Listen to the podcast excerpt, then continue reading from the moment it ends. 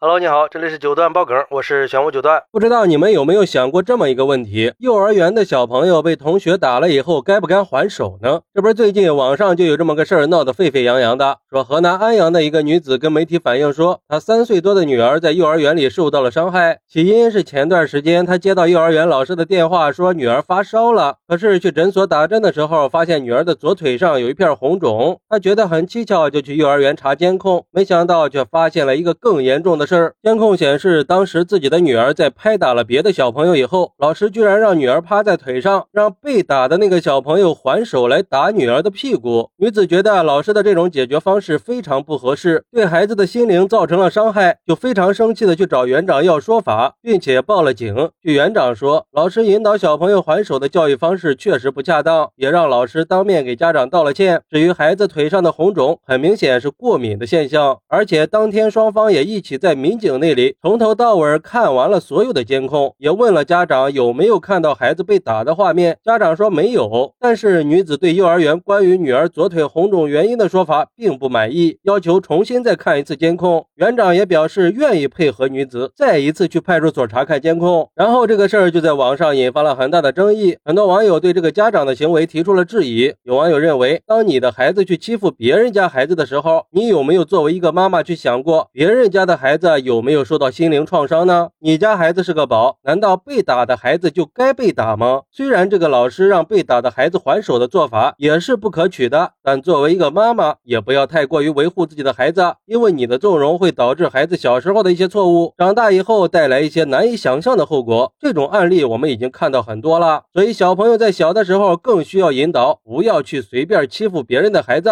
这才应该是重点。还有网友说，见过网暴别人的，还没见过想网抱自己。的呢？被打了就是要打回去的呀，要不然这打人的孩子下次还会再打的。我们应该教给孩子要有不欺负人的善良，也要有打回去的勇气。所以，我们应该质疑的不是这个老师，而是我们从什么时候开始认为挨了打还不能还手了？是谁在泯灭我们的血性呢？不过，也有网友认为，让被打的小朋友还手肯定是不对的。老师是教书育人的园丁，应该教育两个孩子握手言和，让他们团结友爱，互相帮助，学习争当一个好孩子。老师也需要教他们怎么用和平的方式去解决冲突。毕竟，幼儿园不只是学习知识的场所，更是培养孩子社交技能和解决。冲突能力的地方，但是我觉得呀，这个家长首先应该做的是让自己的孩子明确的知知道打人是不对的。虽然说老师的做法确实有些欠妥，但是我们也应该明确，被打的孩子有权利进行自我保护。老师让被打的孩子还手，实际上是在保护被打小朋友的权益，让他们不会成为孤立无援的受害者。而且在整个过程中，老师也在全程的监督，确保孩子不会太过于用力。我想，老师的目的还是为了教育。我觉得这个事儿反映出来的问题还是家长的教育方式问题。作为家长，本来就应该从小教育孩子要尊重和理解别人的感受，不能随便对别人进行侮辱和伤害。应该让孩子们明白怎么跟别人和平相处，这样孩子长大以后才能更有责任和担当。如果孩子打了别人，我们首先应该反思的就是自己的教育方式是不是有不对的地方。如果只知道纵容孩子，就是在给孩子树立错误的价值观，这对孩子的成长是非常不利的。另外，就这个事儿来说，这个年纪的孩子都是很纯真的，不都是今天发生个小矛盾，明天天俩人又是好朋友了吗？所以有时候我们作为家长也没必要把这么个事儿就升级成大人之间的矛盾。总之，这个家长和老师的做法都是不太妥当的。当然，这幼儿教育也确实是个又复杂又非常重要的领域，需要我们共同努力来提高教育质量和安全性。还是希望双方可以理性和平的去处理这个事儿，让孩子们都可以在健康的成长。环境下茁壮成长。好，那你认为老师教给被打的小朋友还手的做法是正确的吗